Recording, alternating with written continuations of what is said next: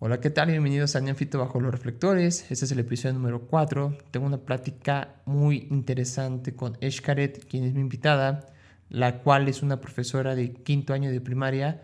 Eh, los invito a que, a que escuchen este, este episodio. Está muy interesante. Tocamos temas de docencias, temas de lo que es la pedagogía, temas políticos acerca de la, de la reforma educativa.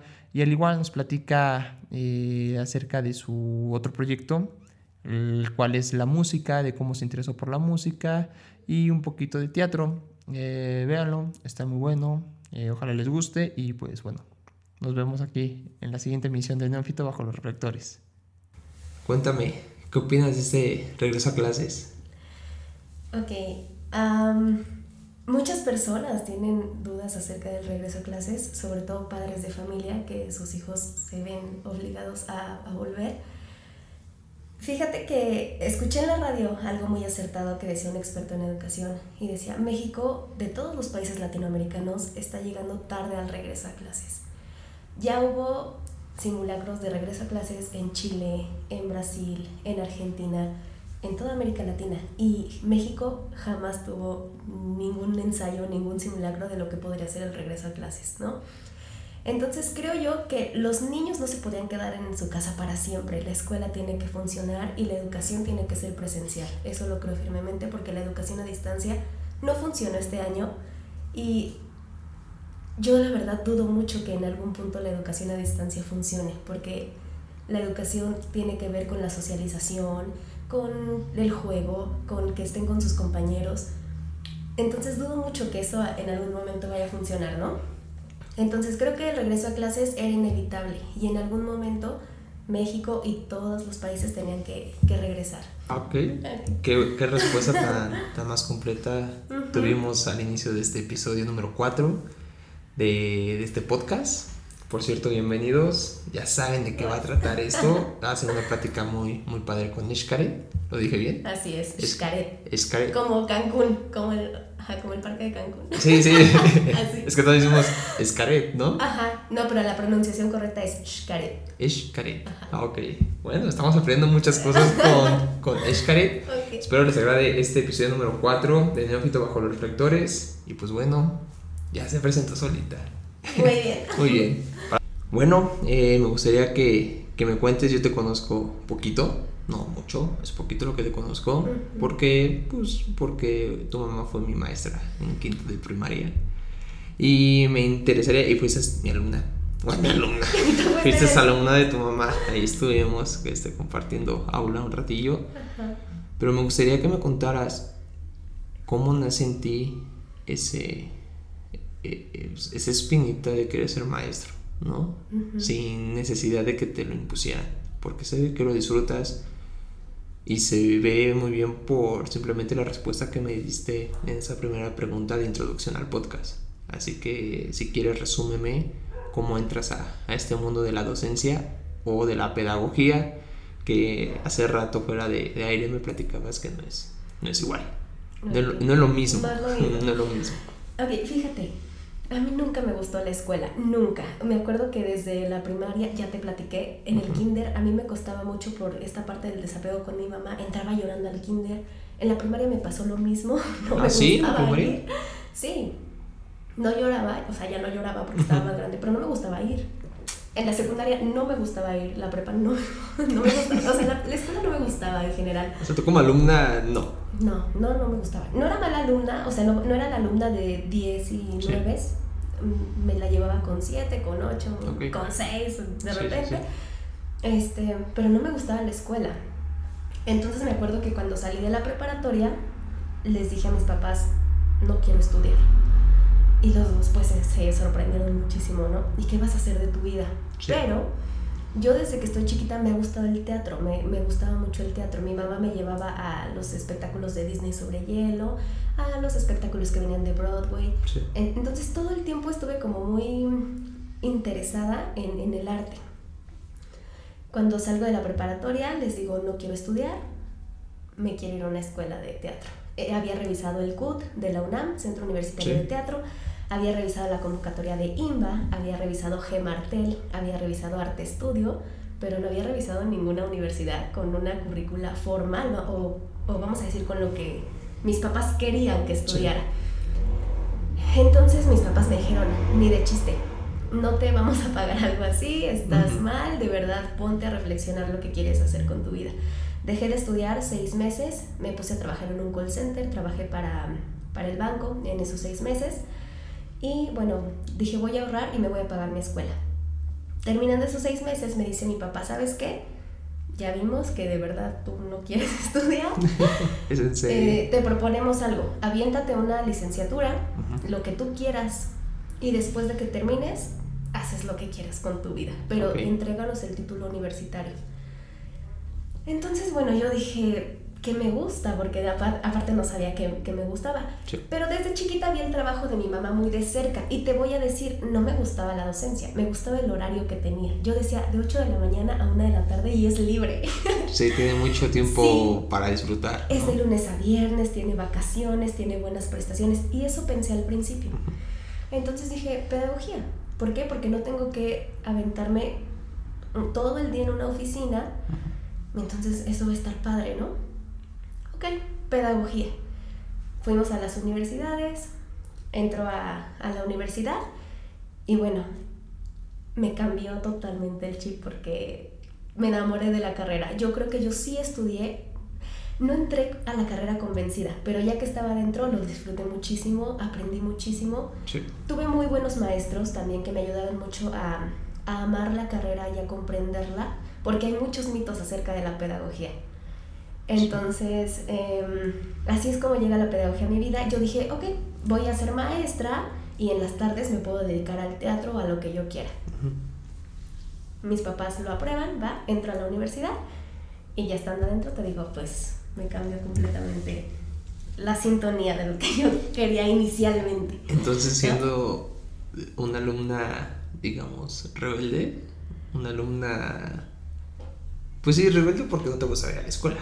O sea, no, lo disfrutabas. No, y tuve problemas con muchos maestros. O sea, me acuerdo que, por ejemplo, en la secundaria, eh, una vez me andaba mucho del baño y me salí. La maestra no estaba en el salón, pero era era una maestra horrible. Este, así de que entraba y quería que nos pusiéramos de pie. Buenos días. Y se salía y quería que nos pusiéramos de pie. Este, los cuadernos impecables, el silencio en la clase, ya sabes, de esos maestros así, ¿no? Muy cuadrados. Y entonces, me acuerdo que esa vez ella no estaba y dije, pues me salgo. Entonces me salí al baño y cuando regresó, no, pues me puso la regañada de mi vida. Enfrente de todos mis compañeros y que yo era una, eh, una niña que no obedecía, que no respetaba a mis mayores. y yo lo único que quería era hacer del baño. Pues sí, o sea, no Entonces, hacer otra cosa. Ajá, la escuela también no me gustaba justamente por eso, ¿no? Porque sentía que me coartaba, que, que no era yo. Era lo que la escuela quería que fuera, pero no era yo. Entonces te digo, era una, no sé, no sé si diría que fui una alumna rebelde porque realmente no lo fui, o sea, fui muy obediente. Pero sí había cosas que, que las decidía, ¿no? Y que tomaba criterio y que decía, ok, no tiene nada de malo que vaya al baño. Pero sí, sí tenía algo de malo para otras personas. Sí, claro. No fui una alumna rebelde, te digo, pero sí tenía como... Pero es chistoso, o sea, Crisis. Me, refiero a una alumna rebelde que pasa su chip a ser ya maestra de profesión. Sí, claro. O sea, es muy chistoso por lo regular, digo, ahorita que me cuentas esto, pues me causa, pues me causa, este, pues alegría de que en verdad en lo que estás haciendo ahorita como profesional es porque lo amas y porque lo quieres y porque te hace sentir bien, encuentras esa paz, ¿no? Porque estamos en un país también donde muchos estudiamos porque mamá y papá no lo impuso y trabajas de abogado, trabajas de contador, trabajas de maestro, pero no lo disfrutas, no sacas las ilustraciones con tus alumnos. Pero tú en tu caso tú decías, a mí no me gusta la escuela, o sea, sí veía a mi mamá que, que era muy buena maestra y todo, pero a mí no me gusta, yo no quiero hacer eso, yo quiero hacer otra cosa, pero de pronto dices, ah, aquí soy. O sea, y sabes que pienso que tuve suerte porque, o sea, hice las cosas mal, pero me salieron bien, ¿no? Porque yo entré a la escuela convencida de que quería ser pedagoga y de que iba a salir titulada. O sea, yo no entré convencida. No quería, la verdad. ¿Cuántas personas se dan cuenta a la mitad de la carrera que no era lo que querían? y va para atrás, ¿no? Entonces yo hice las cosas mal, pero me salieron bien. Sí. Porque sería una falsedad que te dijera entré convencida. Y quizás es el caso de muchos jóvenes en, en, México y en todos los países, ¿no? Claro. No estás convencido de lo que quieres hacer en tu vida. Y me acuerdo mucho de un amigo que me decía, escoge un trabajo en el que te veas 30 años y no te aburras, porque es mínimo lo que tienes que trabajar en toda tu vida, 30 años o más. Y yo la verdad es que sí me veo trabajando 30 años como maestra, pero no lo planeé. pero, no, pero no, lo planeaste. Ajá, o sea, no. Lo has, lo has, planeado ahorita poco a poco conforme va pasando el tiempo, ¿no? Sí, yo creo que he ido evolucionando, ¿no? También en, entre más grande me hago, que no siempre la edad está relacionada con la madurez. No, no. Pero la vida va cambiando. Y entonces conforme vas cambiando, la perspectiva también cambia. Sí, ahora sí que bajo tus, las experiencias que vas teniendo es lo que te va diciendo, así hago esto, no hago esto. Y es como tú dices, las experiencias te van a hacer maduro, ¿no? Muchos, sí, siguen muchas personas aferradas a que la edad es igual a madurez. No, no es así, no es lo mismo. Te voy a contar una anécdota rápida. Yo en, la, yo en la universidad tuve una profesora que se metía mucho por mi forma de ser. Todos los profesores se han metido por mi forma de ser. Me acuerdo una vez que me dice esta profesora, ella presumía porque tenía títulos, maestría y ta ta ta ta ta ta ta ¿Ok? Y yo, bueno, está muy bien, perfecto, qué bueno que ha tenido esos títulos, me parece perfecto, pero pues el título no te hace, pues a veces ser, ser humano, que es lo primordial. Claro. Me acuerdo que una vez me jala esta maestra y me dice, oye Cristian, ¿cuántos años tienes? Y en ese entonces tenía 23, 22 años. Y me dice, mm", digo, ¿no te crees inmaduro para tu edad? Y yo, disculpa, si no te crees inmaduro para tu edad? Y me empecé a reír. Le contesté estúpidamente, le dije, pues para madurar solamente las frutas, maestra. Pasa el tiempo y resulta que a esta maestra la corren de la universidad. ¿Por qué? Porque la señorita se fue a un gimnasio en sus horas de trabajo y la necesitaban. Entonces llegó la directora de carrera y le dijeron que estaba en el gimnasio, va al gimnasio y la corre.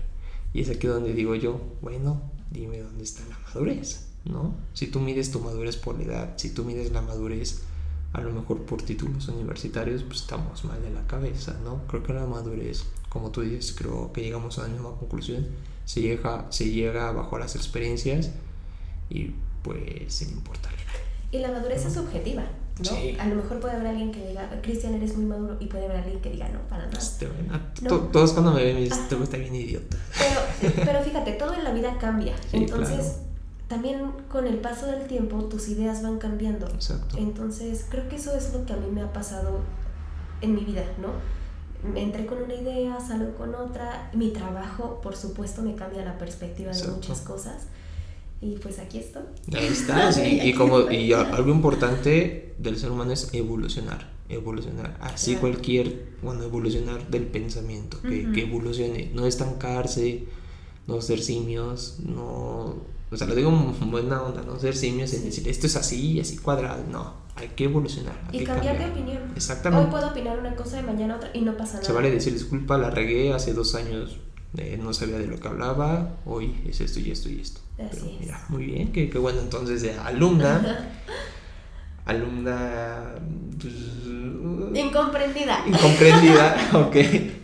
alumna adolescente. Tú sí viviste adolescencia del la alumna así de, no me entiende, sí. Desde el kinder hasta la universidad.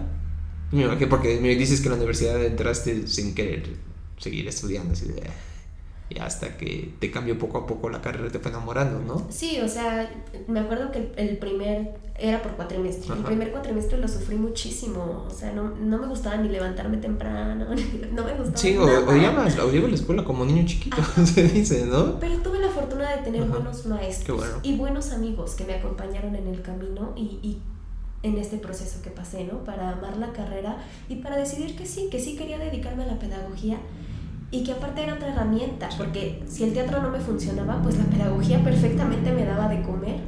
Exacto. Entonces, van de la mano. Entendí que una cosa no pasaba sin la otra. Entonces ahora son como las dos. ¿no? Perfecto. Bueno, ahora, háblame. Hace rato me ibas a dar unos cocos, casi casi por decir que docente es igual a pedagogía. Dime cuál es la diferencia. Digo, yo soy papá. Ok. Ok. Papá luchón, dicen por ahí unas personas. Pero sí, soy papá luchón. Pues todos los papás luchan. ¿Qué es un papá luchón? Pues todos luchan. Papá, mamá, todos luchan, ¿no? Preocúpate que tengas un papá o una mamá muy buena. Y así, ¿no? Porque es tu papá. Sí, pero ahí sí, preocúpate, ¿no? Pero soy orgullosamente papá luchón. A ver, dime a mí como papá luchón, para poder entender todo ese sistema educativo que hay, ahora sin entender las raíces, dime la diferencia entre docente y pedagogo y maestro. Ok. Bueno, un maestro es quien tiene una maestría. Exacto. Entonces, o sea, no. A ver, eh, fíjate, hay muchos mitos acerca de la pedagogía. Me acuerdo que cuando estaba estudiando me decían, ah, pedagogía, ¿quieres ser maestra? Y yo no precisamente pensaba en ser maestra, ya conforme fui conociendo todas las áreas de la pedagogía, no pensaba justamente en ser maestra. La pedagogía es la ciencia que busca tener impacto en los procesos educativos, en muchos ámbitos. Em, puede ser en la escuela, puede ser hasta en una empresa, por ejemplo, en capacitación tiene que ver con educación. En una empresa que te capacita está trabajando con herramientas educativas. Eh, educación de casa, educación, un taller, un curso, eh, algo que tomes online también es educación. Entonces la pedagogía busca tener un impacto en todos estos procesos. ¿De qué manera? Mejorando justamente los procesos de enseñanza-aprendizaje. ¿Para qué? Para que el aprendizaje sea óptimo para quien lo está recibiendo. Entonces la pedagogía no solamente te capacita o te prepara para ser docente. La pedagogía te, te, puede capacitar, por ejemplo, para estar en recursos humanos, en una empresa, obviamente para la docencia, para trabajar en un asilo, porque no solamente es a los niños, la pedagogía es para todas las personas. La educación tiene que estar al alcance de todos. ¿Te puedo interrumpir ahorita? Claro. Tocaste es un tema que me llamó la atención. pedagogía en un asilo.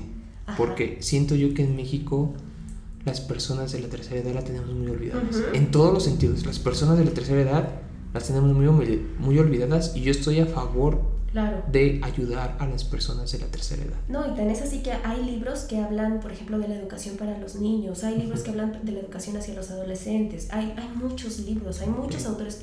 ¿Cuántos libros tenemos de educación hacia las personas de la tercera edad? La verdad, yo no sé, soy nófito en ese tema. No, no muy poquitos, hay muy poquita información acerca de la educación y de cómo aprenden los viejitos, porque acuérdate que cuando se van haciendo pues ya viejitos, viejitos pues también van perdiendo capacidades cognitivas.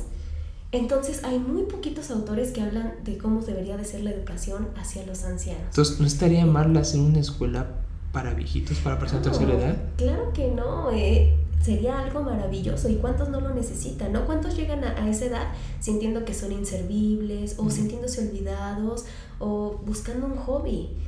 No hay, no hay muchos lugares que piensen en ellos. Sí, cierto. No tienes la boca llena de razón. Ajá. Entonces, por ejemplo, en la educación tiene que estar al alcance de todos. Esa es la función de la pedagogía, que justamente está al alcance de todos. Entonces te, te, capacitan para trabajar con niños, para trabajar con, con personas de la tercera edad, para, de la tercera edad, para trabajar con adultos, con adolescentes. En cualquier etapa de la vida humana tiene que estar presente la pedagogía. ¿No? Eh, psicopedagogía, educación especial, todo eso es competencia de la pedagogía. Pedagogía hospitalaria, que por ejemplo em, los niños que están enfermos en los hospitales que ya no salen, la pedagogía les lleva las clases a los hospitales.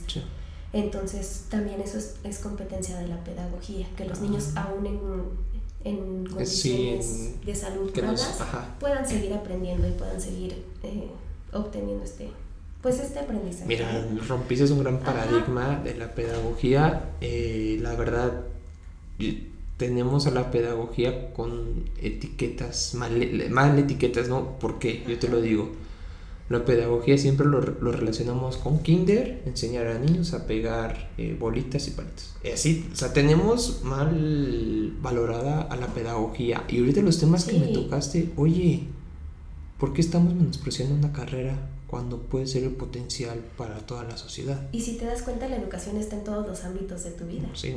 O sea, llegas a un trabajo, ¿qué es lo primero que haces? Pues te capacitación. Este, estás en tu casa y ¿qué pasa? Te están educando constantemente. Llegas a la escuela, te están educando constantemente. Eh, estás manejando, hay educación vial.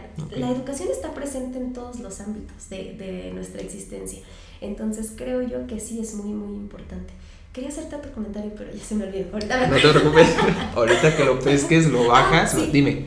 Eh, mis amigas, por ejemplo, eh, todas egresamos de la carrera Sí. de pedagogía, no todas somos maestras. Eh, por ejemplo, mi amiga Joana es capacitadora de recursos humanos.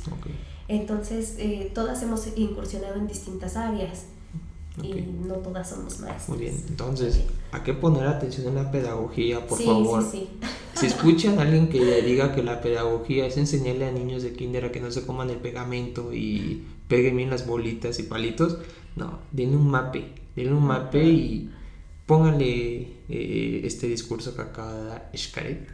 Pónganle este discurso porque la verdad sí, sí me, me abrió y cuando tocaste el tema de tercera edad fue muy bueno, ya que en México las personas de tercera edad, hay que ser realista, está muy olvidado ese, pues ese, ¿qué será? Segmento, ese ese porcentaje del sí en Latinoamérica no se diga no Ajá. y aguas porque vamos a ser países ya después con un índice alto en, en ser personas personas mayores Así es. ok bueno y la docencia ¿qué me hablas de la docencia? ¿dónde entra la diferencia entre ser docente y ser un pedagogo?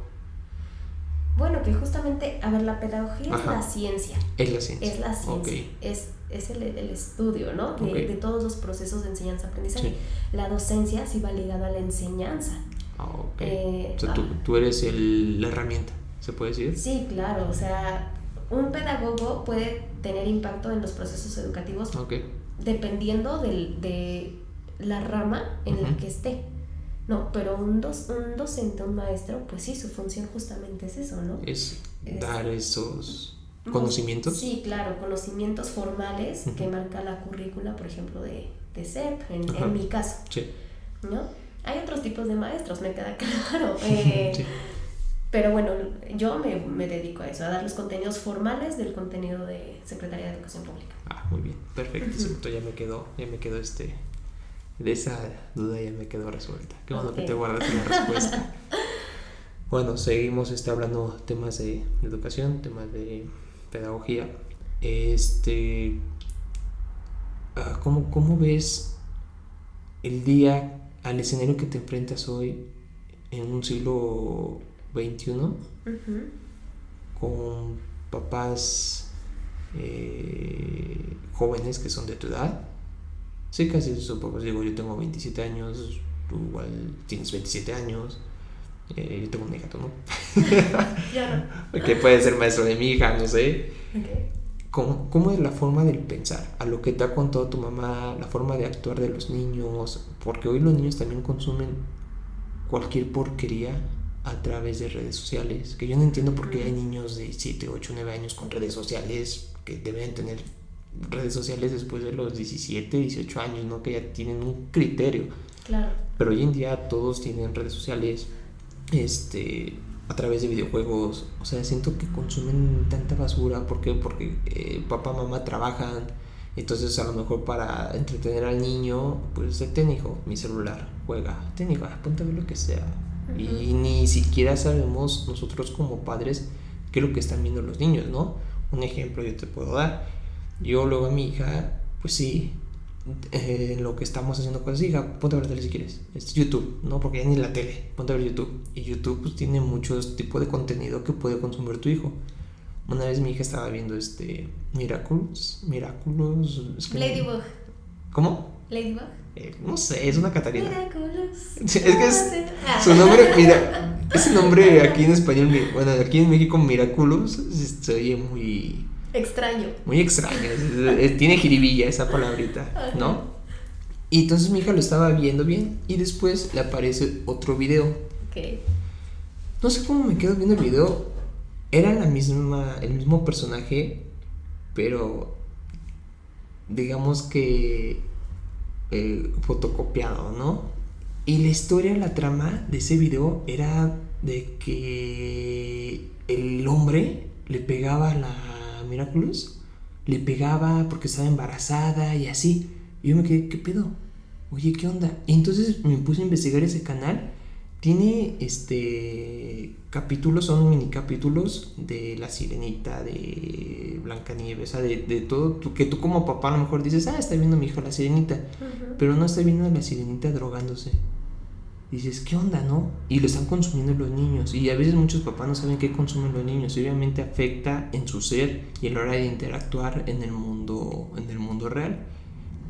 ¿Cómo ha cambiado eso a lo que te ha platicado tu mamá ahora? ¿Es muy difícil o no es difícil? ¿Cómo interactúas con esos niños ahora? Bueno, no solo lo que me ha platicado mi mamá, por ejemplo, tú acuérdate cuando éramos niños, ¿qué hacíamos cuando éramos niños en las tardes? Yo me acuerdo que nos salíamos en los patines a la calle, nos salíamos en el patín del diablo, este, jugábamos escondidillas, no teníamos dispositivos móviles así como los tienen ahora. Entonces buscabas la manera de entretenerte con tus primos, con tus amigos o, tú solito, ¿no? Eh, con quien estuvieras. Ahora, ¿qué pasa si los niños están muy, muy metidos en la, en la tecnología justamente por esta parte de que los papás pues no quieren lidiar con ellos, entonces lo más fácil es darles el celular y que se entretengan un ratito? Em, con esto también, por ejemplo, sí tengo muchos padres jóvenes, son la mayoría, no voy a totalizar, pero sí voy a generalizar, eh, sí son la mayoría papás jóvenes y también algo que me he percatado mucho es que los niños quedan al cuidado de los abuelos. Entonces, por ejemplo, mamá, papá se van a trabajar porque aparte ya ahorita está muy de moda que ya no están juntos. no sé si sea moda o no sé qué esté pasando, pero ya las relaciones no perduran. Em, se rompen, no sé si muy fácilmente, pero son muy poquitos los papás jóvenes que tengo juntos, ¿no? Sí, claro. Em, entonces, bueno, la mayoría de los niños tienen papás separados y se quedan al cuidado de la abuela materna en la mayoría de ocasiones. También hay chicos que están al cuidado de la, de la abuela paterna, pero la materna es como la que predomina. Sí, claro. Em, entonces, por ejemplo, pues sí, los abuelitos ya muchas veces, pues por la edad, no tienen como todas las habilidades para ponerle la atención adecuada a los niños. Sí, sí, aunque sean abuelos jóvenes, pues ellos ya cumplieron con su deber, sí, claro. Claro. Eh, claro, hay abuelitos muy responsables que llevan a los niños de la mano y ahí van, ahí van con sus nietos como pueden, ¿no? Pero también hay abuelitos pues que ya no pueden. y los papás tienen que trabajar, o sea, porque la vida así, así es, ¿no? Y, y tienes que tener la manera de, pues, de sacar adelante a tu familia. Entonces sí, los niños, sí lidio, por ejemplo, en el salón de clases, eh, con el, les gusta mucho ver escorpión dorado. No te preocupes. Escorpión dorado. Escorpión dorado, sí, me hablan mucho de escorpión dorado. Les gusta ver Badaboom. Eh, les gusta qué contenidos ven. Kimberly Loaiza, les encanta las niñas. Juan de Dios Pantoja. Mientras no vean el video de este, Juan de Dios Pantoja, no. No, no, no. O sea, sí, es el contenido que los niños ven. Polinesios. ¿Y, qué edad tienen tus alumnos? Eh, nueve años. Son de cuarto grado. Nueve años y ver un escorpión dorado, eso está cabrón. Ajá, sí, o sea, y repiten las palabras y también, por ejemplo, hay veces que ven juegos o challenge que les llaman y, y, los hacen en el salón de clases. Por ejemplo, había, una vez sí los regañé porque había un reto que ya no me acuerdo bien cómo se ponía, pero se ponía una niña delante, le entretenía a otro y el otro se ponía atrás como Ah, de, ¿Cómo se dice esto? Sí, de este, se agachan atrás de ellos, o sea, agacha uno aquí y el otro llega y lo empuja, algo así. Ajá, y ah, entonces como que tropiezas con el chico que está en posición, tiene una posición eso, cuatro puntos, digamos. No, le decíamos este. Bueno, saltar cuatro ¿no? Saltar el burro, cuatro puntos, sí. o sea, cuatro puntos, no, es mala de decir cuatro puntos, creo que también se dice así. Pero no se agachan hasta abajo, o sea, nada más es como. Sí, nada más se proban. Ajá, ándale.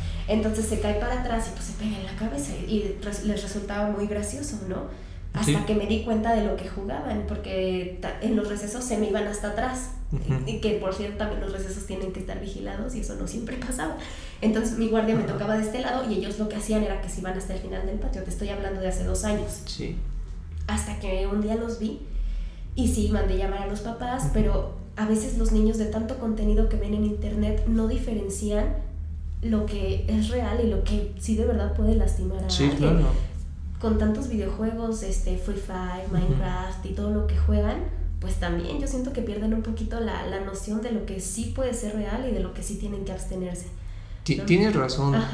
Yo, yo consumo mucho videojuego. ¿Juegas mucho?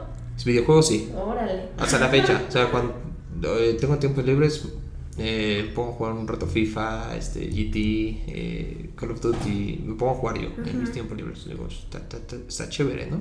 O luego juego con mi papá. Mi papá es una persona de 50 años y nos podemos jugar entre los dos. Pero fíjate, muchos dicen, es que a nosotros los videojuegos no, no nos, este, nunca nos cambiaron nuestra forma de ser. Sí, tienen razón, la, verdad. O sea, yo jugaba juegos de violencia y no por jugar juegos de violencia me daban ganas de matar al que tenía enfrente. No. Pero ¿por qué? Porque yo mínimo tenía los valores bien establecidos por mi familia. Y además, ¿cuánto tiempo jugabas? No, pues dos horas era mucho. O sea, tenías un límite, ¿no? ¿Sabes qué? Ya estuvo. Ya, tres horas. ya la tarea porque abusé. Yo, por ejemplo, me acuerdo que también jugué Pac-Man, jugué Street Fighter. Ajá. Y no te, daban, no te daban ganas de golpear a la, a la gente. Pero tenía un límite. O sea, mi mamá en casa nos lo permitía 40 minutos, una hora cuando mucho. Y no más. Y se apagaba el play y se acabó. Y ya. Pero los niños ahorita yo veo mucho que no tienen límite. No tienen límite, o sea, pueden jugar este en el celular tiempo indefinido mientras no se molestando al papá, ¿no? Y ahora, siento que ahora sí, el, ese contenido sí influye en la mente de los niños, ¿no? Claro, totalmente. Eh, yo me imagino, digo, no sé, hasta que mi hija entre a la primaria o kinder, voy a ver cómo es el mundo, ¿no? Con, en el sentido de los niños. Pero lo poco que he llegado a ver cuando saco a mi hija al parque o así, veo que los niños son, pues digamos, un poquito más, este, intensos más de querer, pues sí, más intensos, ¿no? Eh, como tú dices, a lo mejor antes pues tenías bien los valores definidos en casa, de que no podías matar a cualquiera o pegarle a cualquiera. Hoy en día pues ya se te hace fácil pegar y tu mamá y tu papá no te va a decir nada porque pues nunca te han, te han este, plantado esos valores bien, ¿no? Y, y los videojuegos ya hacen parte de tu ser, ¿no? Como que se te hace normal hacer eso. Y además si no están en casa, pues cómo se dan cuenta, ¿no? Por otra parte. Y además de eso, por ejemplo, tengo, me acuerdo mucho, fíjate, hasta la música que escuchan. ¿A ti te gusta Muse? ¿Muse? Ajá. Sí, a mí me encanta Muse. Sí, sí, sí, sí, sí. Pero fíjate, o sea, tenía un niño que sus papás escuchaban tanto Muse que él en clase has escuchado Starlight de Muse. y entonces el niño en clase se, se agarraba. Y ya no lo callaba el resto del día. Y otra vez, pero el niño estaba superido. Hasta que se hablé con la mamá y le dije, señora, creo que el niño está escuchando demasiado tiempo eh, este tipo de canciones. Porque ya, o sea, que canta está bien. Una, tan, hasta yo, ¿no? pero el niño era se aventó así como 15 días, pero, pero gacho, así de... y yo le veía los ojitos, o sea, se le veían así como... Pero, entonces ya fue cuando dije, pero, algo no está bien. Pero, ¿qué prefieres? Te voy a ser sincero, ¿qué prefieres? no, es que mira, hasta, el, hasta la música que escuches con tus hijos tienes que tener cuidado. A ver, Muse es padrísimo, a mí me encanta sí, Muse. Pero este tipo de sonidos pa, pa, pa, para un niño pueden ser este, estruendosos. Y mi hija le gusta Ramstein. No, no, no. Y Marilyn Manson. Es que, es que está padre, pero va a tener edad. Sí. Porque imagínate que se avienta un video de Marilyn Manson enseñando a la No, sí, nada. O sea, imagínate. No. Creo que no está mal. A ver, todos tenemos derecho a escuchar la música que nos guste, pero hay edades. Sí. sí, no le voy a poner un concierto de este Ramstein donde el vocalista pone de a perrito al pianista y hace simula que. Sí, no, obviamente no. Y creo que era lo que pasaba con este niño. En casa escuchaban tanto este, este tipo de pa, pa, porque Muse sí tiene momentos pesados en, sus canciones. Eh, y el niño estaba tan, tan, tan, y ya no se paraba. o, tengo un niño que, por ejemplo, estábamos en clase y estaba.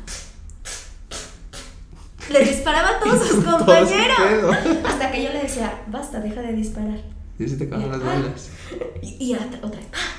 O sea, lo hacía. Sí, sí, sí. Entonces ahí es cuando te das cuenta que ya los niños no identifican que hay momento para todo. Ok, sí. Va a haber un momento donde puedes jugar padre, va a haber un momento donde tienes que estar en la escuela padre, va a haber un momento donde, ¿sí sabes? Sí, claro, sí. O sea, ya como que todo se les revuelve.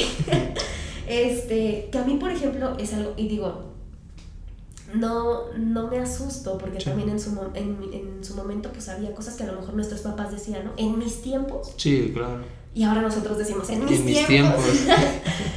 Pero yo me acuerdo que equilibrabas eso. Por ejemplo, jugabas un ratito y te salías a la calle y veías otras cosas. Y, y, aparte, ¿sabes qué? Que aprendías mucho esta parte de ceder y de colaborar y de entender que había turnos y que si perdías ni modo, te salías del juego. Ahora los niños no, no tienen tolerancia a la frustración, o sea, pierden y de verdad es, así se pone, ¡Ah, no, ¿por qué? Eh, Pero hablando de eso, eso de la frustración. Son muchas herramientas las que están perdiendo. Hoy en día. Eh, yo me di cuenta en la cuestión de la frustración. Como que la gente la frustración está romantizando. Ya no deja que sufran. Ya no dejan que esto. Es como yo, un ejemplo. En, cuando estuve en los Juegos Olímpicos, para mí es frustrante ver a, a atletas de alto nivel mexicanos que van a competir y estén quedando en cuarto lugar. Duras apenas en cuarto lugar. Eso para mí, ¿por qué? Porque, pues, bueno, yo a lo mejor puedo hablar mucho o poco si he estado en competencias de alto rendimiento. Y yo cada vez que iba a competir, yo tenía el chip que iba a ganar nada más. No iba de paseo, no iba a, a ser porrista o a tomarme la foto y llegar, ay, llegué mamá, ay, me fue muy bonito. Y el hotel estaba... No, yo iba a romperme, vulgarmente se romperme la madre para tener primeros lugares. Segundo lugar, a mí me, me chocaba. Era frustrante, pero lo disfrutaba. ¿Sí me entiendes? Te hacía preparar más. Como tú dices, hoy en día yo vivo con una sociedad donde si vas a competir o así, es así de, ah, hijo, lo que, lo que sé es bueno Total, tú estás ahí, nadie está ahí. No, güey, tienes que competir por algo. Y volviendo al tema de los olímpicos, muchos, me peleé muchos en Facebook porque me decían, güey, pero hoy están allá y tú quisieras estar allá y que no sé qué. Pues sí, güey, si quisiera estar allá y estuviera allá, yo me rompería la madre para traer el primer lugar para México, ¿ok? Porque estoy representando una nación y para empezar también por mí, porque antes de la nación primero estoy yo, obviamente. Y me latió un discurso que dijo un boxeador inglés que le dicen, ¿cómo te sientes con el segundo lugar? Y él dijo, no, no me gustó. Segundo lugar en box, no me gustó. Yo venía por el primer lugar y me siento mal. Y no me gusta. Entonces, aquí en México tenemos la mentalidad de que mientras compitas o mientras hagas lo que hagas, es que es suficiente. Ya si pierdes no pasa nada, olvídalo. Como que te apagan esa llama de, de, de hambre no sé, yo difiero un poquito. Yo creo que, fíjate, tiene que haber equilibrio en todo. Sí, claro. También si tú te obsesionas con esta parte de el primer lugar, el primer lugar, el primer lugar, tu salud mental se va a ver mermada. No, no, o sea, sí, no, igual yo estoy en contra igual de, de que te obsesiones con un primer lugar, pero a lo que yo me refiero, que, o sea, me refiero a los mexicanos porque uno los veía, eh, entraban como que al valemadrismo, se veían que dices, oye, güey, te estamos viendo en los Panamericanos, estabas haciendo muy bien los clavados, estabas boxeando bien, estabas, eh, o sea, hacías las cosas perfecto y en los Olímpicos, pinches clavados de hueva, este, se ve en tu rostro que pues estás así como que de, pues nada más vine a, a competir, es como que muy vale madres, ¿no? Bueno, yo lo veo. Sí, estar el todo por el todo, ¿no? Y también entender que siempre va a haber personas mejores que tú. Ah, sí, claro. O sea, claro, tú puedes romperte la madre pero a lo mejor va a haber alguien que es más rápido que tú, o tiene mejores reflejos, o si sabes, siempre va a haber alguien mejor sí, que claro. Tú. Pero sí, que no te quedes con las ganas de hacer lo que te corresponde. Exacto. ¿No? Ya el resultado, bueno, puede, puede ser variable, pero tú que des el todo por el todo. Sí, que des todo por el todo y que disfrutes de esos momentos amargos. Claro. Yo siempre he dicho, soy de la filosofía de, así tronaste con tu novio, disfruta llorar. Claro, Disfruta que estás rota, eso te hace sentir vivo. Creo que a veces las personas disfrutamos más de los momentos amargos, de los momentos dolorosos, que de las propias victorias. Las victorias es fugaz, es, ah, gané, y luego, y ya, ya ganaste, ya te saliste con la tuya. Pero cuando estás en un momento de fracaso, de cualquier, hay que disfrutarlo, pero tampoco quedarte traumado, quedarte ahí en, el, pues en el, sí, en el hoyo negro, ¿no? era lo que te decía, nada en la vida es para siempre y nada es estático, todo cambia. Entonces también para estar arriba hay que estar abajo, para estar feliz hay que estar triste, todo tiene una dualidad. Sí, sí, sí. ¿No? Eh, es entender eso, que nada es para siempre, que todo está en constante cambio y que la transformación también te ayuda, aunque sea dolorosa. Sí, sí. estás mal, llora. Y qué padre, ponte unas rolas tristes y sánalo. Porque también si no lo sanas, pues vas a ir llevando de eso a otras partes que no quieres. Y lo vas a llenar con otro tipo de cosas. Totalmente. Mira, divagamos un ratito. sí, ya sé. bueno, pero volviendo al tema, regresando a la frustración con los niños. Entonces, un ejemplo, si a un niño le pones un 6. Llora. Llora. Y si les, ¿qué te lo mereces? Con el regreso a clases me pasó muchísimo. Teníamos, ah, porque con el curso remedial, pues el programa también te marca tiempos que tú tienes que seguir. Entonces, por ejemplo, al día vemos tres asignaturas, ¿no? Entonces, tienes que ir con los niños al día, al día, porque además no todos los niños están en presencial. Hay niños en, en la escuela, cada escuela tomó su criterio, pero por ejemplo hay niños en la escuela que siguen en casa, que los papás decidieron no mandarlos. Entonces tú tienes que trabajar con los niños que tienes en presencial. Son tres asignaturas. Entonces me pasaba al principio, venían de un año y medio de estar en casa, que si hacían tarea, pues la hacían a la hora que querían, que, sí, ¿sabes? Entonces de repente volver a la rutina, volver a apurarse y que yo les firmara las actividades les costó mucho y lloraban, lloraban de frustración, de estrés, de sentir la presión de que no terminaban y veían a sus compañeros que sí terminaban.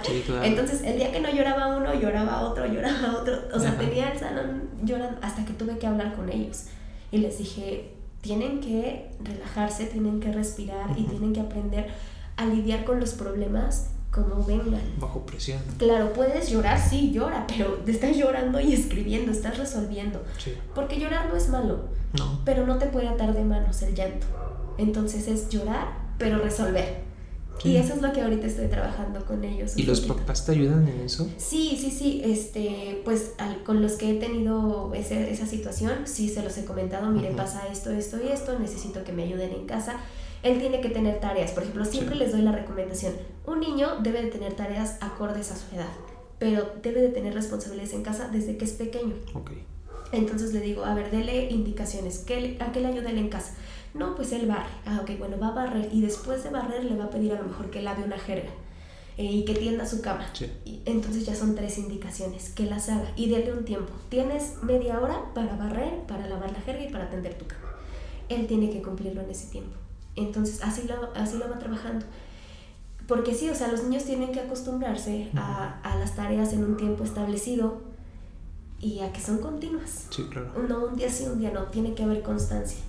Y eso, o sea, pareciera que no, pero sí les ayuda, ¿no? Y permitirles resolver, porque a veces también como adultos se pelean o ya vemos que está llorando o que se cayó y luego luego queremos correr. No, a ver, espérate, déjalo que se levante. Si él, si él está lastimado, te va a pedir ayuda y te va a decir papá y va a llorar. acércate y auxílialo porque eres, tú eres su persona de confianza. Pero también puede ser que se caiga, se levanta y se va. Sí, eso, eso lo ves de bebés, ¿no? Ajá, a eso me refiero también y, y de, en cualquier etapa. ¿no? Este, Sí, estate ahí porque es, eres su persona de confianza y él o ella te puede necesitar. Claro. Pero también dale las herramientas y permítele que, que resuelva. Que genere y que se equivoque. criterio. Y que se equivoque, porque también se equivoca y, ay, te dije que te ibas a caer, siempre es el regaño, ¿no? Sí, claro. Este, no, a ver, ves que te dije, ok, no pasa nada, vamos a resolverlo. Y ayudarle. También que no vean adultos enojados todo el tiempo sino eh, adultos que, que, pueden enseñarles el camino y que pueden marcarles la pauta. Sí, creo que eso es importante de, de lo que dices de adultos, que si mamá o papá traen problemas, por favor, no peleen enfrente de sus hijos. Porque aparte son problemas de adultos. Son problemas de adultos, son problemas de pareja, son problemas económicos de adultos. Un niño no te va a entender que debes dinero al banco, un niño no te va a entender que hace falta dinero para comer. Eso nunca va a entender. Yo soy igual de esa idea y trato de predicar con eso de que pues mi hija pues, tiene que disfrutar su vida, pero sin yo eh, intoxicarla con las broncas que yo tengo. Y sin ponerle tus expectativas. Ah, porque tú quieres que tu hija sea tal, tal, tal. Y te lo aseguro, no me lo has dicho, pero tú ya tienes tu lista de lo que Uno. Sí, todos hacemos eso, es natural. Pero los hijos no tienen que cargar con nuestras expectativas. Nuestros hijos son lo que son. Y en la medida que los aceptemos, los amamos y los ayudamos. Yo solamente quiero que mi hija sea feliz y que sea una buena deportista. Si se puede, en las artes marciales Pero mixtas. Puede que a él no le guste, puede que a ella no le guste. Mientras sea en las artes marciales mixtas, no hay problema. Eso es lo que tú quieres, pero puede que a ella no le guste. No, sí, claro. Sí. Mira, hoy, hoy, hoy en día te puedo decir que a mi hija la llevo a karate. Ajá. Y luego jugando yo con mi hija, porque mi hija es algo pesadita me pega hasta con el puño cerrado y todo. Yo digo, está bien, porque por el, el, tipo de sociedad que vivimos, yo quiero que mi hija no se deje de nadie. Claro. Y no se diga a futuro que ella sea una señorita grande, que en la calle no falta el patán que le haga, haga algo que uno no quisiera que le hiciera nada, pero sería muy estúpido cegarme en eso. Pues mínimo que mi hija, una de dos, vuelto un chingadazo, o mínimo una mentada de madre buena, eh, se merezca la otra persona, ¿no? Y que va a tener que enfrentarse con eso. Por ejemplo, yo ahora que estoy este, manejando, me, me, enfrento a la misoginia, ¿no? O sea, que pasan y me dicen, ¡ay, tonta! sí. Obviamente me dicen cosas más feas. Tenía que ser mujer. Ajá. Claro. Y yo digo, ni modo. O sea, y también yo, yo creo que mis papás, pues no es lo que quisieran, ¿no? Pero aquí nos toca vivir. Y ella no puede tener miedo, tiene que salir a la calle y enfrentarse con lo que venga. E, e, es, es, importante, ¿no? El labor de padres es eso. Y, y, hombres y mujeres, ¿eh? sí, sí, no, no, no, sí, sí, perfecto. Hombres y mujeres. Yo, espero crear un... Ella, mi hija va a ser mi juez a futuro, ¿no? Claro. Yo espero crear una hija que siempre tenga de la mentalidad de respetar. Todos somos humanos, nada más. Respeta a cualquier ser vivo, perro, este, hormiguita. Fíjate que ahorita le enseñan a mi hija a que si ve hormiguitas las quiere matar. Y yo, no, hija, no las mates. ¿Por qué? Porque mira, ella siente, le explico.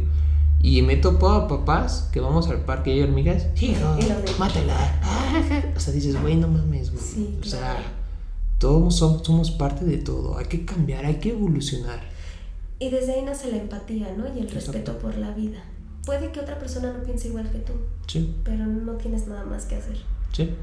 Y lo mismo con los animales, y lo mismo con todo, con las plantas. Yo también, yo no tengo hijos, tengo sobrinos. Y ellos arrancaban mucho las plantas hasta que también un día les expliqué y les dije, a ellas les duele. Y ellas nos proveen de oxígeno y bueno, ya te había Sí, ahí le, tratas de darle una explicación sincera al niño, porque también estaba escuchando un video que si un niño te pregunta algo, hay que contestarle las cosas como son. No, no, darle este, ay, no sé, o ay, luego te cuento, tú estás chiquito, no entiendes. no, hay que hay que contarle las cosas como son. Claro, y entonces ahora me doy cuenta, ellos ya no arrancan las plantas, entonces digo, vaya, hice algo, ¿no? Chiquito, grande, pero hice algo. claro. Y voy creando empatía. Em, empatía, preocupación por el otro, bueno, que es lo mismo. Pues vas, vas creando un, criterio sano. Sí, claro. A, a, un niño, ¿no? Que, lo que hay un mosquito ahí que te está sí, ya lo vi. molestando. No sé si lo aplasté con mi pestaña. Creo que no. Ajá. Este, Ah, entonces volviendo al tema de la frustración y todo eso, sí. pues está bien como tú dices, ¿no? Que los papás también ayuden a los niños en casa, ¿no?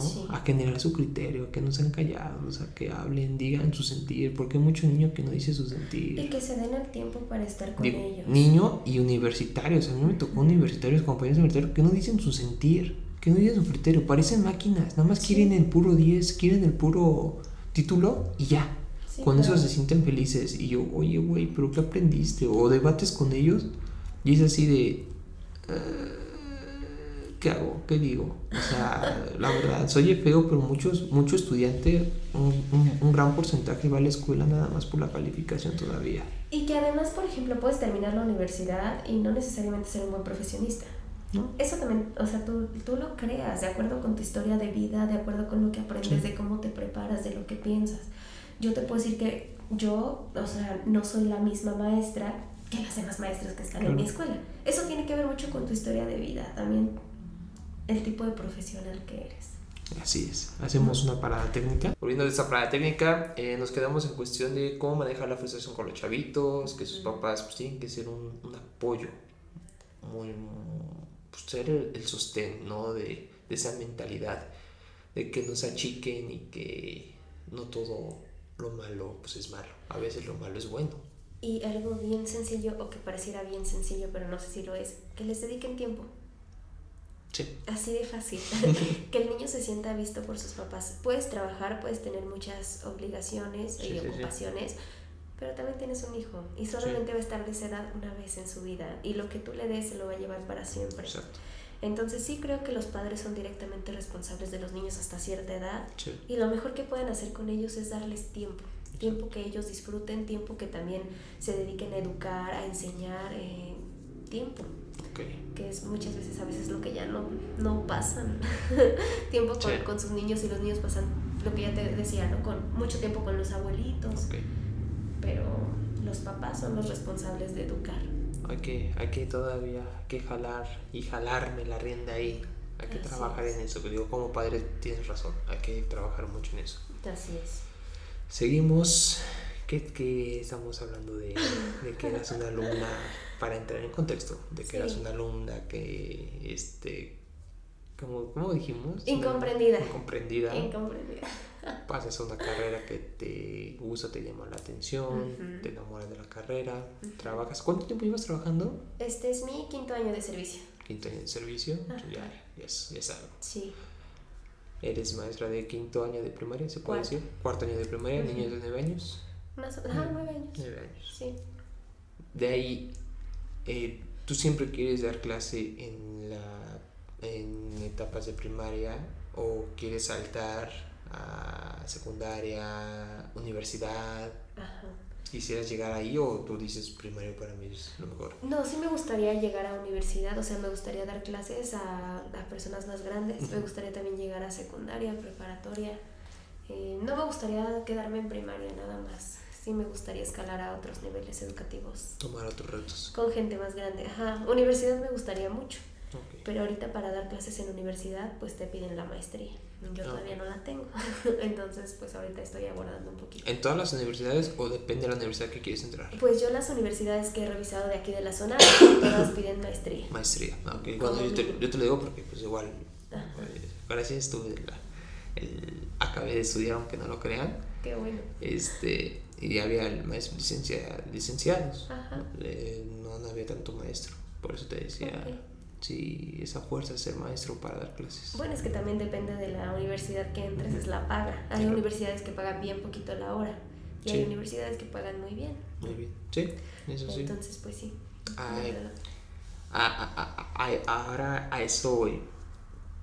Para dar clases, tú dímelo, ¿tengo que tener a fuerzas conocimiento de la pedagogía o ser nada más un licenciado de cualquier carrera? Ok, esto ha cambiado con las reformas educativas. Cuando yo entré, pues estaba el sexenio de Enrique Peña Nieto. Entonces, por ejemplo, cuando yo revisé la convocatoria, porque entré por examen de oposición, em, cuando revisé la convocatoria, por ejemplo, para dedicarte a un área de, de matemáticas, pues tenías Muchas que gracias, ser... sí, ya sé. tenías que ser matemático. Para dar química, pues eras químico. Y con que tuvieras la especialidad podías entrar eh, a, a dar clases. Ahorita la reforma ya cambió. Ahorita para, para entrar a hacer, al sistema ya te piden un montón de requisitos. Eso también pasó con Andrés Manuel López Obrador, que ya para, para ser maestro pues les pide experiencia laboral, les pide em, que armen un proyecto, que hagan examen de oposición, o sea, ya son muchos filtros los que tienen que pasar y ahora sí están pidiendo em, que tengas conocimiento sobre didáctica y sobre docencia aunque seas este, el mejor físico, sí. te pide que tengas cierto conocimiento de didáctica, porque al final es importante, puedes ser el mejor matemático, físico, químico, lo, este, lo que quieras, pero eso eres, eres un buen químico, pero para ser maestro es otra cosa, necesitas las herramientas didácticas. A eso voy, porque yo me he topado con mucho este, profesionista, eh, a los que me han dado clase, eh, de los que me han dado clase,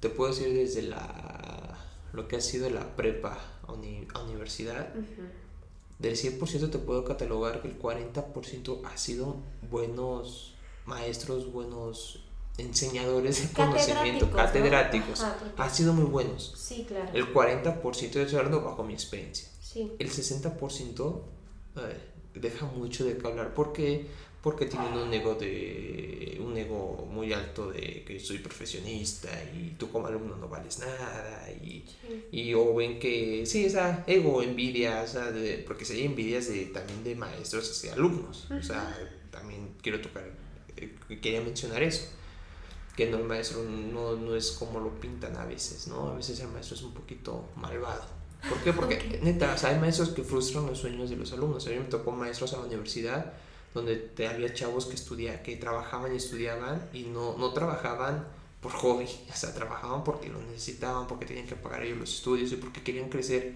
Y me tocaban maestros con argumentos muy estúpidos que decían, este, pues tú decide qué quieres, seguir estudiando o trabajar. Y tú dices, güey, qué pedo, ¿no? O sea, tú como maestro, pues tal vez tienes un poquito paternalista, ¿no? Que nos alimentes el alma, que nos alimentes la, la, la cabeza de que queremos ser mejores personas, queremos crecer, o sea, tienes que ser como que ese motor, ¿no? bueno, o si no lo quieres ser ese motor, pero no, no le metas el pie a tus alumnos, ¿no? O sea, a lo mejor no quieres ser ese papel de paternalista, pero no le metas el pie a los alumnos, no, no, no les quites tus frustraciones con, con la, chava, la chava o el chavo que puede crecer. Ok, a eso volvía. Eh, ¿Por qué? Porque yo me toqué a veces con profesionalistas sin tener conocimientos a lo mejor en pedagogía, como tú dices, matemáticos, físicos, pero eran muy buenos enseñando, buenísimos. Eh, muy pocos que tenían la carrera de pedagogía, pero también tenían otra carrera, pero también eran buenos enseñando.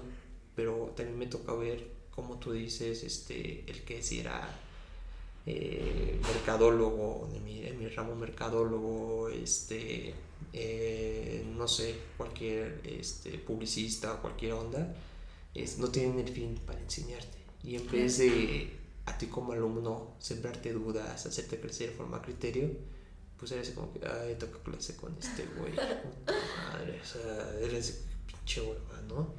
Y, y, es a, lo que vamos. Eh, ahorita con la reforma dices que sí tienen que tener este, ciertos conocimientos, ¿no? De didáctica, ¿qué más mencionaste? Eh, ahorita no he revisado porque pues entré hace muchos años, te digo, cuando yo entré nos pedían el examen de oposición y podías perfilarte para ciertas áreas, por ejemplo yo que soy pedagoga me, podía, me podía perfilar para primaria, eh, para nivel secundaria me parece que era formación cívica y ética y orientación y para preparatoria era orientación, o sea, había determinadas áreas, no podía entrar como a lo que yo quisiera, ¿no?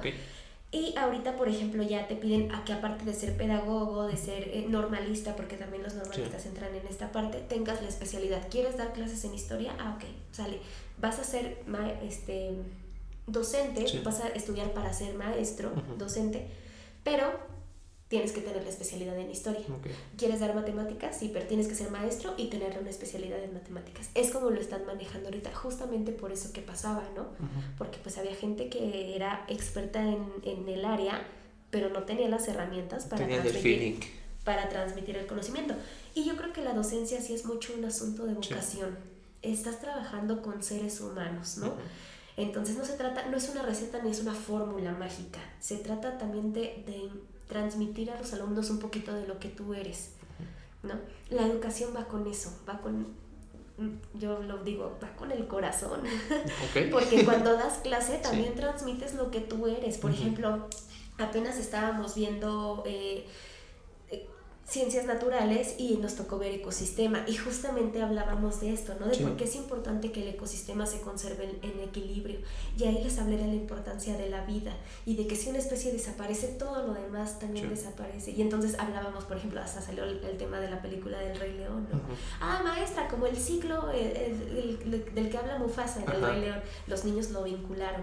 Sí. Entonces, eh, ser maestro también es parte de lo que tú eres, de lo que has aprendido de tu vida diaria. Ok, perfecto. Ahora, tocando un tema, si quieres no, no, me lo toques tan, tan largo. Ok. Porque es un tema muy controversial. Ya, la pregunta que te voy a decir es acerca de la reforma educativa. Okay. Ahorita lo que estamos hablando de la reforma educativa está perfecto. Ajá. ¿Por qué? Porque vas a tener eh, profesionales que van a que van a poder dar conocimiento a tu sociedad, pero que estén bien, este, bien, digamos, perfilados, ¿no? Ajá. A la historia, eh, ta, ta, ta, ta, ta. Aparte bien capacitados, ¿no? A que ya, el, que pues a lo mejor el que diga, pues yo estudié mercadotecnia, perdón, yo estudié mercadotecnia, estaba buena la cerveza. Yo estudié mercadotecnia, pero pues como no la hice a lo mejor en el ramo industrial, en el ramo empresarial, pues me tocó dar clases en la universidad y ay, qué pinche hueva. No, pero ahora ya tienes que saber ciertas cosas, ¿no? Este, ¿por qué la gente se queja mucho de la reforma educativa? ¿Cuál es lo malo? ¿Quiénes se quejan mucho de la reforma educativa? Eh, bueno, yo te lo digo por lo que consumimos a veces en las noticias, ¿no? Y sí me tocó escuchar a ciertos maestros en la universidad que se quejaban de la reforma educativa porque tenían por su trabajo. Pero era el, era el maestro que no enseñaba ni madre, así que era pasadito de lanza con. Ok, mira, es que va por momentos. Cuando entra Enrique Peña Nieto, dice, vamos a meter evaluación docente. O sea, tú tienes tu trabajo, ya te quedaste, te quedabas con un examen de oposición. Sí. Es, ¿Qué se escucha?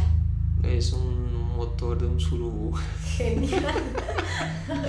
Discúlpenme, estamos en, en, el área de Catepec. Entonces hay sonidos exóticos, pero disfruten un poco de nuestra atmósfera. Y es que se va. el micrófono recibe todo, ¿no? Entonces se escucha. ¿Quieres que le baje? Está bien, está bien. Va por momentos, fíjate. Ella te decía, cuando entra Enrique Peña Nieto, dice, ok, los maestros sí van a tener su plaza, pero ahora quien quiera ser maestro tiene que hacer examen. En ese momento el examen duraba seis horas, tres horas en la mañana, tenías un break, tres horas en la tarde, pero era un solo día. Te aventabas seis horas de examen. Estaba, estaba feo porque pues seis horas, imagínate. Eh, ok, dice, una vez que te quedas, te voy a dar dos años, dos años en los que tenía que evaluarte tu directivo. Así es como yo entré, ¿no? Eh, te evalúa dos años y después de dos años decidimos si te quedas o vas para afuera, ¿no? Dependiendo de cómo te evalúe tu directivo, de cuál sea tu desempeño, pero no tienes trabajo seguro porque después te vamos a volver a evaluar y entonces vemos si te quedas. O sea, no era seguro porque cada tanto tenían que estarte evaluando. O sea, eras como un plazo. Pasabas esto dos años, pasabas esto o un tanto más. Pero te estaban evaluando constantemente. Era más fácil ingresar. Pero ¿qué pasa cuando llega el gobierno de Andrés Manuel López Obrador que dice, ok, sí, va a seguir este, habiendo estos filtros para las personas que quieran entrar al sistema como docentes, tienen que hacer examen, pero además tienen que entregarme un proyecto, pero además tienen que tener experiencia laboral, pero además tienen que tener talleres, pero además tienen que comprobar estudios, o sea, ya les puse como más filtros. Sí, claro. Entonces, pero ahora qué pasa, que te quedas y ya, por ejemplo, a muchos ya los basificó. Eh, entonces, bueno, hay como, está como por momentos, ¿no? En, en los que ha tenido como sus pros y sus contras. Y ahorita, por ejemplo, yo creo que la parte de, de, de, que se quejen mucho es porque ahorita está bien difícil entrar, o sea, son bien poquitos los que se están quedando y los que se quedan, pues qué padre, porque están del otro lado y pero los que se quedan, se puede decir que lo que se quedan son los que cumplen con todos los requisitos, ¿no? Sí, o sea, que cumplen con la experiencia laboral, que fueron bien evaluados en su proyecto, que tuvieron buena puntuación en su examen. Es que es la mezcla de todo. Entonces, ahora, si no tienes un requisito, vas para atrás. O sea, que ya no llenamos plazas por llenar y que... Exactamente. Entonces, em, también, por ejemplo, puedes pasar todo, pero si no tienes experiencia laboral, vas para atrás. Eh, y ya no llegas ni siquiera a hacer el examen porque te descalifican antes. O sea, sí hay pros y sí hay contras, pero pues yo cuando no sé si quieres llegar a la misma conclusión que yo, pues es un beneficio que le están dando a la sociedad. No sé, queremos crecer a lo mejor en el educativo. Sí, yo creo que estamos apostando, bueno, yo creo que este gobierno está apostando por la educación, ¿no? Y parte de esto es que se han hecho todas estas modificaciones no sé y no me atrevería a decir que es la manera correcta o la manera incorrecta, sencillamente pues es ponerlo en la mesa y decir, a ver, las cosas están así y ya cada quien tendrá su opinión. ¿no? Pero sí creo que por lo menos hay un mejor perfil, o sea, están mejor, mejores perfilados los maestros. Y esto nos va a dar, sí, pues mejor calidad educativa. Hubo un momento en la historia de la educación en México que, por ejemplo, terminabas la educación secundaria y podías ser maestro. Entonces hay, había maestros que con la secundaria eran maestros. ¿Sí me explico? Eran docentes. Entonces, o sea, esto dijeron no. A ver, vamos a perfilarlos, vamos a profesionalizarlos, porque aparte de esto, pues te dan cursos constantemente eh, de, de, herramientas digitales, de inclusión, de, o, sea, hay muchos cursos. Y tú decides, este, pues, prepararte, ¿no? Sí, sí. Entonces, una vez que entras al sistema, dentro del sistema pues hay mucha capacitación y sí hay como muchas cosas para, para aprender y para crecer. Incluso hay maestrías, o sea, hay, hay muchas cosas. Hay muchas cosas que le puedes sacar uno juego y provecho esto. Claro. Eh, pues creo que la parte de, de tu profesión, eh, la pedagogía y todo, pues sí, mm, eh, o no sé, en mi parecer, me abre mucho el panorama de lo que es la pedagogía y que pues lo disfrutas tocando temas desde que la pedagogía no es nada más los del kinder, es para todo el mundo, desde hasta las empresas, a personas de tercera edad, que ese tema me encantó mucho, de las personas de tercera edad, este, cómo afecta el tiempo de ahora, el modo de vivir de ahora en los, en los niños, das un mensaje claro a los papás, que no nada más es el maestro, también es trabajo de ellos, que siempre ha sido así, trabajo, trabajo, que estamos en un país donde el maestro pues es, tiene que ser catalogado como papá la mamá, pero no, no solo, no, eh, también es el trabajo es de papá y de mamá, biológicamente. El 80% es de papá y de mamá. Es 80 Conmigo van a estar un año. Sí. Y, y quién sabe si en 10 años se acuerdan de mí. Me queda claro que había quienes, habrá quienes sí y habrá quienes no. Con sus papás van a estar toda la vida. Toda la vida. Entonces, esto no puede ser 50 y 50 porque no, funciona. No, no funciona, no, no funciona, la verdad funciona. O sea, das, eh, das un mensaje muy fuerte y muy real, o sea, le das al grano. Muy bien ahí tocamos un tema, igual tocamos la diferencia entre docencia y pedagogía, que van de la mano, pero que sí es diferente, no hay que confundir. Eh, tocamos un tema de algo político, pero que también es muy bueno, que pues llegamos creo que a la misma conclusión, ¿no? Que pues no tiene nada de malo la, reforma, que es como, sí, tiene sus cosas buenas y malas, pero pues por lo que vemos y por lo que tú nos hablas que estás en el ámbito, pues yo no le veo nada de malo, la verdad, o sea, no le veo nada de malo a eso. No, yo, está bien. Y pues tócame otro temita acerca de, de, me hablaste de la actuación, del teatro, he visto tu contenido, eh, poco mucho, que has mostrado a tus seguidores en Facebook acerca de que has subido videos cantando, este, tocando piano. Eh, lo, lo, he visto. A ver, cuéntame un poquito de ese tema. También es interesante, ¿no? Que no dejaste morir un sueño. No. No dejaste morir un sueño. Lo traigo. Y lo sigues haciendo. O sea, no dijiste, ya estudié, ya me dedico a ser maestra. No, dijiste, no, sigo adelante con lo que quiero. Tal vez el día de mañana seas una buena actriz o la pegues con una buena canción y ya ser maestro, pues ya es diferente, ¿no? Porque, hay que ser sinceros, este, yo siempre he dicho que lo que es el deporte y el arte, si uno es muy bueno ahí, pues ganas de maravilla. Y te va, económicamente te va muy, muy bien. No, sé si el arte está bien pagado en México, fíjate, no lo sé.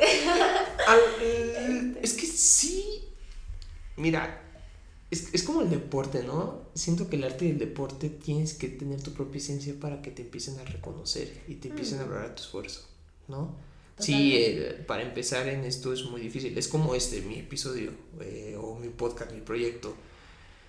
Pues es medio y todo eso. Pues ahorita pues no gano nada. Pero pues yo sé que si el día de mañana llega a pegar esto, económicamente, te va de maravilla. ¿Cuántos youtubers no le va de maravilla? ¿Cuánto güey que hace podcast no le va de maravilla? ¿Por qué? Porque se esmeran, se esfuerzan. No es nada más. Yo eh, no es generar contenido por generar o generar contenido de morbo, no. Es si quiero generar yo algo, pero quiero dejar algo hacia los demás, algo bueno hacia los demás, o, o esas duditas, ¿no? Que, ah, mira, pues es que aquí en este podcast se tocaron esos temas, es lo mismo que el arte y el deporte. No, no todos son, hacen deporte a lo güey por hacerlo a lo güey. O son artistas nada más por hacerlo a lo güey. Sino que lo hacen por dejar una huella en la sociedad marcada. Y es donde ya después en un mundo, en un mundo este, capitalista pues se ve a veces bien remunerado. ¿no? Pero a ver, cuéntame, ¿qué onda? ¿Qué proyectos tienes? Haciendo un poquito énfasis en lo que dijiste, creo que la cuestión está en saltar del otro lado y ver qué hay. Puedes quedarte de este lado muy cómodamente, pero puedes brincar y si las cosas salen bien, qué padre. Y si no te salen bien, también qué padre, porque te atreviste y no te quedaste con, Pasaste del cero al uno. Ajá. Entonces es, es parte de esto, ¿no? De ver qué hay del otro lado. Y bueno, ya te platico, terminé de estudiar. Eh, cuando salí de la universidad obviamente salí con una crisis existencial muy fuerte porque, ok, ya terminé la escuela y ahora... Ajá, no sabía qué quería dedicarme, no sabía qué hacer con mi vida. Era, mm, toda mi vida fue, fui estudiante. Entonces también de repente, pues sí, caí en crisis, ¿no? Muy fuerte. Entonces empiezo a trabajar, la verdad entré a trabajar muy rápido, salgo de la universidad y como a los seis meses yo ya estaba dando clases, o sea, me incorporé al, al, al, al mundo laboral muy rápido. Muy bien. Entonces, bueno, pues ya empecé a ganar mi propio dinero, empecé a hacer como mis propias cuentas y ahí fue cuando dije, quiero estudiar. Llego a una escuela, este, voy a omitir el nombre. No, está bien, no, pasa nada. Y llegué a, a, una escuela, la verdad es una escuela maravillosa. no tengo nada malo que decir de ella, pero mm, no, prefiero no mencionarla. No, te preocupes. Este, y entonces eh, llegué buscando la carrera de teatro pero tenía otras materias, ¿no? Tenía lectura de partitura que se llama mm, Fundamentos de Teoría Musical. Y entonces me enseñaban a leer partitura, o sea, me enseñaron cuánto vale una nota blanca, cuánto vale una nota negra, cuánto... Eh, o sea, me enseñaban, por ejemplo, cuando es una pausa, cuando es un, un acento, o sea, todo, todo dentro de la partitura me lo enseñaban a leer. Entonces ahí descubrí el mundo de la música y me gustó muchísimo. Entonces ya no sabía, porque va de la mano, o sea, un, un buen artista o un, un, buen actor, actriz de teatro musical tiene que saber de música, porque canta. Y no me imagino, por ejemplo, que te den un libreto con una partitura y que tú digas, ay, es que no sé, no sé leer, no sé en qué tono está. Pues vas para atrás porque no, sirves. Ajá. Entonces ahí descubrí el mundo de la música y dije, tengo que aprender a tocar un instrumento porque a mí me gusta mucho cantar. Eh, puede que lo haga bien o mal, pero me encanta cantar. Entonces tenía que afinarme, tenía que desarrollar el oído y dije, ¿qué voy a hacer? tengo que escoger un instrumento. Entonces había talleres de guitarra, había talleres de ukulele, había muchos. Y yo quise teclado. Em, y sí, siento que no me equivoqué en el instrumento que elegí porque me gusta mucho. Es el más completo, ¿no? Y además es el más completo porque, pues sí, o sea, ves la escala musical, pues así como más gráficamente que en otros instrumentos, ¿no? Eh, entonces sí, me, me gustó mucho dejé teatro y me pasé a canto incorporando mi instrumento. Y ya pues ahí es como empecé a, a, trabajar un poquito y ahora creo yo empecé con el teatro pero la música la música creo que es la que me, me transporta. No toco el teclado muy bien o sea voy aprendiendo sigo aprendiendo pero sí me gusta muchísimo me entretiene mucho y pues cantar no se diga. También me gusta mucho. Ahorita hice una pausa porque tengo, bueno, la carga de trabajo ha estado un poquito pesada, entonces ahorita hice una pausa en, en esa en mi preparación musical, pero pienso retomarla y seguir adelante. ¿Y qué te gustaría hacer, este, nada más por intérprete o algún día generar algún o sea, una canción, dejar algo. yo no me veo escribiendo canciones, o sea, no, no sé, la composición como que no me llama. O la composición musical. Pero me gustan los covers, o sea, me gustaría, por ejemplo, cantar y acompañarme del instrumento en versiones acústicas, ¿no? Un poco lo que hace Carolina Ross, ¿la has escuchado? No, pero hay un chavo, ah, ¿cómo se llama? Bueno, sigue, ahorita no te acuerdo en. Sigue, se me olvidó el nombre de, de Sí, un este poco lo que hace Carolina Ross, por ejemplo, ella canciones de banda las pasa acústico. Entonces, más, eso es lo que me gustaría hacer. Pero no sé, como grupero, como canciones de límite de, las, de las canciones de los noventas, Palomo, este, El ah. Poder del Norte. Esa música me gusta. Este, mi papá eh, y, toda la familia de mi papá es de la parte de Michoacán, entonces traigo también esa carga cultural, ¿no? La música de Pepe Aguilar, de, em, ¿cómo se llama su papá? Este, Antonio Aguilar. Antonio Aguilar de Pedro Infante, o sea, traigo esa onda también. esa onda, qué bueno. Entonces, todas esas canciones a lo mejor hacerles otro tipo de, de, arreglos y, y sí, me gustaría hacer eso. No me veo componiendo, no me veo haciendo algo así, pero me gustaría hacer algo más. No, y la puedes hacer ahí, la puedes romper. Digo, una banda hoy que tenemos de, de que ha hecho cover y la hizo y la sigue haciendo muy bien, ya tiene sus canciones puede ser el grupo firme, ¿no? Ah, que ha hecho covers, pero la rompieron los chavos y le metieron su sazón y pues verlos, ya son unos monstruos, ¿no? En la música regional mexicana. Así es. Y pues sí, yo creo que es lo que quiero hacer, no, no, volverme famosa, porque además soy muy penosa. Pues sí. Este, para cantar soy muy, muy penosa. Es esa también la razón por la cual no subo mucho contenido. No me cuesta mucho trabajo eh, mostrarme ¿Te pega un poquito, sientes que te pega un poquito la crítica del que dirán? Fíjate que no he recibido mala crítica. O sea, contenido que subo tiene bastantes me gusta, tiene bastantes reproducciones, me escriben mucho, ¿no? Ay, qué bonita voz, ay, gracias. Em, no me ha tocado una mala crítica, me queda claro que no a toda la gente puede que le guste mi voz. Sí, claro. Pero no la he recibido pero aún así soy todavía muy insegura. Eso es algo que yo tengo que trabajar conmigo, ¿no? En confiar en mi voz, en mi cuerpo y en lo que hace por mí. Que justamente era lo que explicaba en el video que subí cantando, ¿no? Que he pasado por diferentes procesos. No todo ha sido miel sobre hojuelas, he llorado. Sí, claro. Y me he sentido frustrada, por supuesto. Claro, pero la has llevado bien a cabo. Muy bien, sí. O estás peleando y llevarlo bien a cabo. Sí, o sea, en ese momento me frustro, me pongo mal y después digo, bueno, ni modo, ¿qué voy a hacer? Pues ni modo. Pero creo que en eso cuando la gente quiere exponer al mundo algo que piensa que lo hace bien, y dices, no, es que yo sí lo hago bien, este, entran esas dudas, ¿no? Del que dirán. Y es que, pero si lo saco, me van a hacer burlar, me van a hacer esto.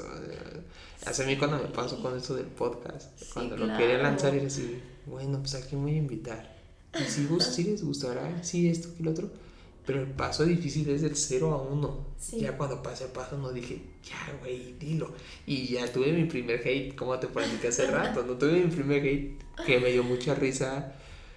Ni lo quiero mencionar porque darle publicidad a ese hate. Pero pues no quiero, no. Y bueno, sí voy a mencionar algo.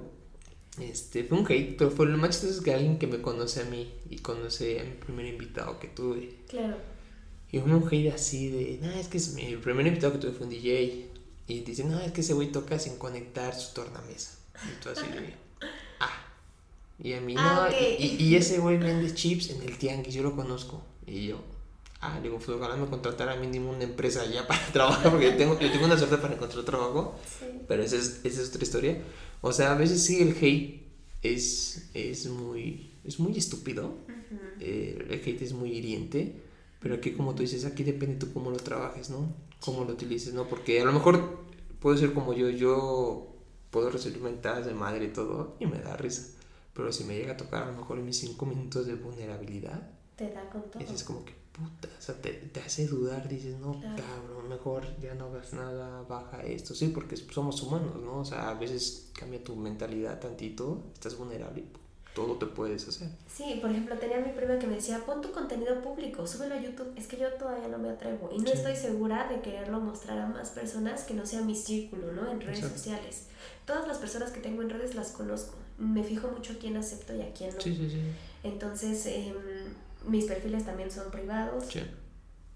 Y trato de mantenerlo así, ¿no? Con la gente que me quiere, con la gente que, que de alguna manera me conoce. Sí y no más. Creo que todavía no estoy preparada. No, está bien. un, un tip que te puedo dar, si quieres subir algo tú, súbelo cuando ya tengas el 80% del trabajo que digas, vale la pena, ya el 20% ya después lo vas trabajando sobre el camino. Y mira, me pasa, eh, llego a una fiesta familiar y que cante Ishka, que cante, así la clásica, canta hija, y mi mamá, sí hija, canta. sí, sí. Y hay días que canto y hay días que no quiero. Sí.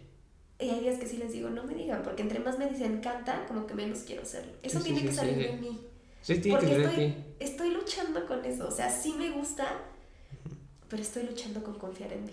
Exactamente. Y aunque tengas la mejor de las confianzas, vas a llegar a decir, güey, no quiero cantar, güey. O sea, no soy payasito. Yo, yo canto, yo bailo, yo actúo, pues cuando a mí me nace. Exacto. No cuando tú quieras. Quieres págame mi ¿no?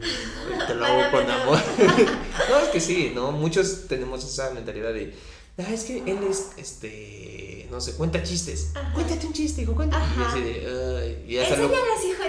Sí, y lo cuentas hasta de hueva, ¿no? ni da risa, ¿no? Pero sí, bueno, es que eso es que las personas no entendemos. Queremos presumir el logro de los demás sin saber cómo se sienten en ese momento. Sí, y yo hablé mucho con mi mamá porque era la que me hacía eso, así de, cántales, hija, ya, ya está aprendiendo a cantar. y yo un día le dije, no, porque eso para mí ha sido un proceso. Tu voz va en armonía con tu cuerpo, con tus emociones. A diferencia de un instrumento, está dentro de ti. La voz es un instrumento, pero está dentro de ti. Si yo me siento triste, no puedo cantar si yo me siento mal, no puedo cantar, se me atora todo aquí en la garganta. Entonces yo le decía, espérame, eso tiene que salir de mí. Y, en la medida que yo quiera compartirlo y que yo quiera difundirlo. Como, como lo mencionaba en, en el capítulo anterior, eh, yo escucho Juan Gabriel, me gusta Juan Gabriel. y la canción de Así fue, me encanta. Yo digo, la letra es, es fantástica. Pero el solo que se avienta las trompetas, a ver, se me pone la piel chinita. O sea, el solo que se avienta las trompetas, y voy a diferir un poquito contigo, porque no es lo mismo tocar una guitarra por tocar que tocar una guitarra y demostrar lo que sientes. Claro. ¿No? O sea, se, se, se, transmite en la batería, se transmite en el bajo, se transmite en la trompeta, en el acordeón, todo se transmite.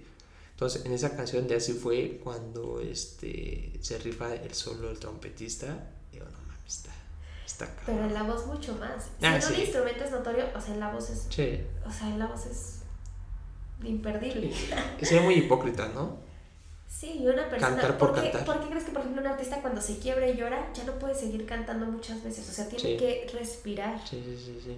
Porque está muy pesado estar con el nudo en la garganta y tener que cantar. No sale la voz, no Sí, sale. son sentimientos que traen encontrados y, Sí. y los tiene que, que sacar de tal manera. Sí, entonces estoy ahorita trabajando conmigo y bueno, a ver qué pasa. Vas a ver que te va a ir bien y pues algún día te avientes a, pues, a sacar un poquito tu trabajo. Ok. O a lo mejor un día llegas a componer algo melódico, y, Y se los muestro. y los muestras a todos. Muy bien, me parece bien. perfecto. ¿Algo más que quisieras comentar que te haga falta? No, pues Así. ya creo que dije todo lo que Tu lo que quería. Estoy muy agradecida de que me hayas invitado. Pues Yo espero gracias. que pues el contenido le guste a tus seguidores.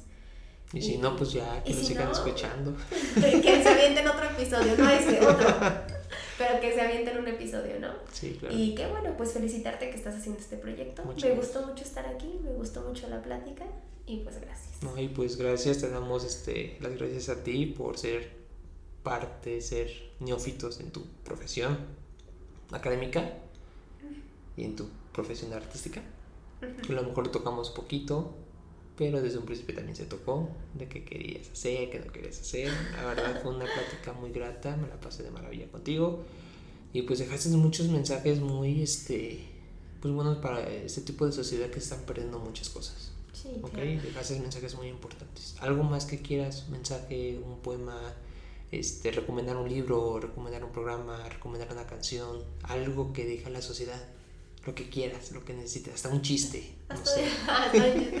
no, nada más el mensaje es, si des- o sea, tiene que haber paternidades y maternidades más responsables. Yo creo que México los necesita, necesitamos crear mejores seres humanos, no solamente México, todo el mundo, ¿no? Las noticias están para llorar. Yo ahorita no estoy viendo noticias porque me da mucho para abajo. Entonces este mundo necesita mucho y es tarea de los padres ir Perfecto. para arriba con sus hijos. Eso es todo. Pues bueno, neófitos, queridos neófitos, este fue el episodio número 4 con Eshkare. Muy bien. Y espero les haya agradado y pues sigan consumiendo este tipo de, de contenido. Nos Muy bien. despedimos. Muchas gracias. Adiós. Hasta luego.